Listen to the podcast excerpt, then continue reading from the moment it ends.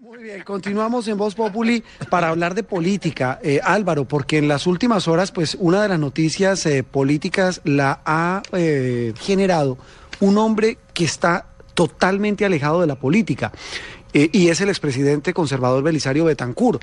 El exmandatario, en las últimas horas se reunió, lo habíamos eh, advertido desde anoche, se reunió con las nuevas directivas del Partido Conservador, con su nuevo presidente de los hermanos Godos, Omar Yepes Alzate. El expresidente Betancourt dijo, entre otras cosas, que el partido tiene que tener candidato propio. Tiene que tener candidato propio. Exactamente.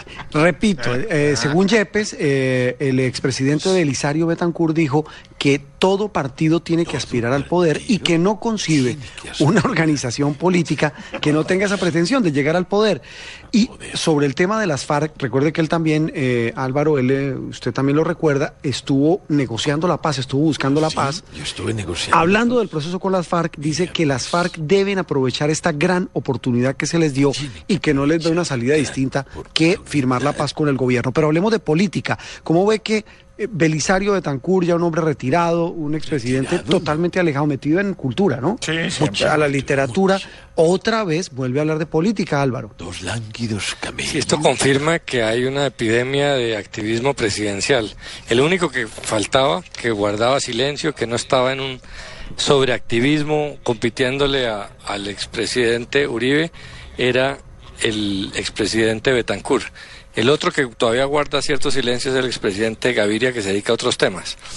Pero sí es muy llamativo que, que Betancourt rompa un silencio de tantos años para hablar de política, pero tal vez la explicación es que está hablando de un tema tan de fondo, tan importante para los conservadores que no se pudo callar.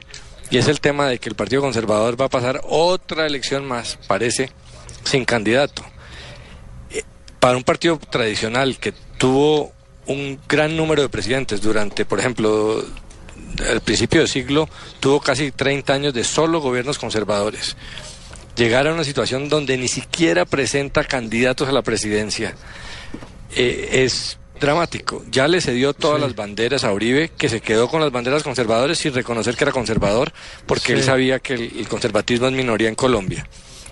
Eh, pero lo incongruencia es que el Partido Conservador, para mantenerse, para compensar su falta de, de ser mayoritario, se dedicó a los puestos a que halagar a los presidentes para que le dieran cargos públicos y con eso eh, apunta el clientelismo a fortalecerse y lo han logrado hacer, pero es una Álvaro. Superficial que no les permite ni siquiera tener candidato. Pero esto es caña porque ¿de dónde se van a sacar un candidato? si Eso iba a los preguntarle, ¿quién están- suena, ¿quién suena de los godos? Es que uno no ve una figura, pues Marta Lucía Ramírez está Sí. con el uribismo. Mm, Yo no, Eso no es ¿quién realista, además porque están divididos. ¿Andrés Pastrana? La mitad quieren seguir. A Pastrana. Sí, la Andrés mitad de los conservadores en el Congreso-. Yo me, yo me le lanzo. Sí. No, Sí, pero no hay, Pastrana, no hay. No tiene, Sí. no, no tiene chance. Pero mire la situación de los conservadores. sí. La mitad de los que están en el Congreso están con el gobierno. Quieren cuidar los puestos. Y la otra mitad están con Uribe. Pero Uribe es su gran enemigo. Su ¿Enemigo les va a quitar los puestos. Porque, porque si lanza una lista, ¿a quién le va a quitar eh, Curules eh, Uribe? Se las va a quitar al Partido de la U y al Partido Conservador. O sea que está en una situación de no salida. Por eso están pensando en un tercero que les dé una salida decorosa, pero eso puede terminar acabándoles el apoyo del gobierno en los puestos. O sea que todo esto es caña.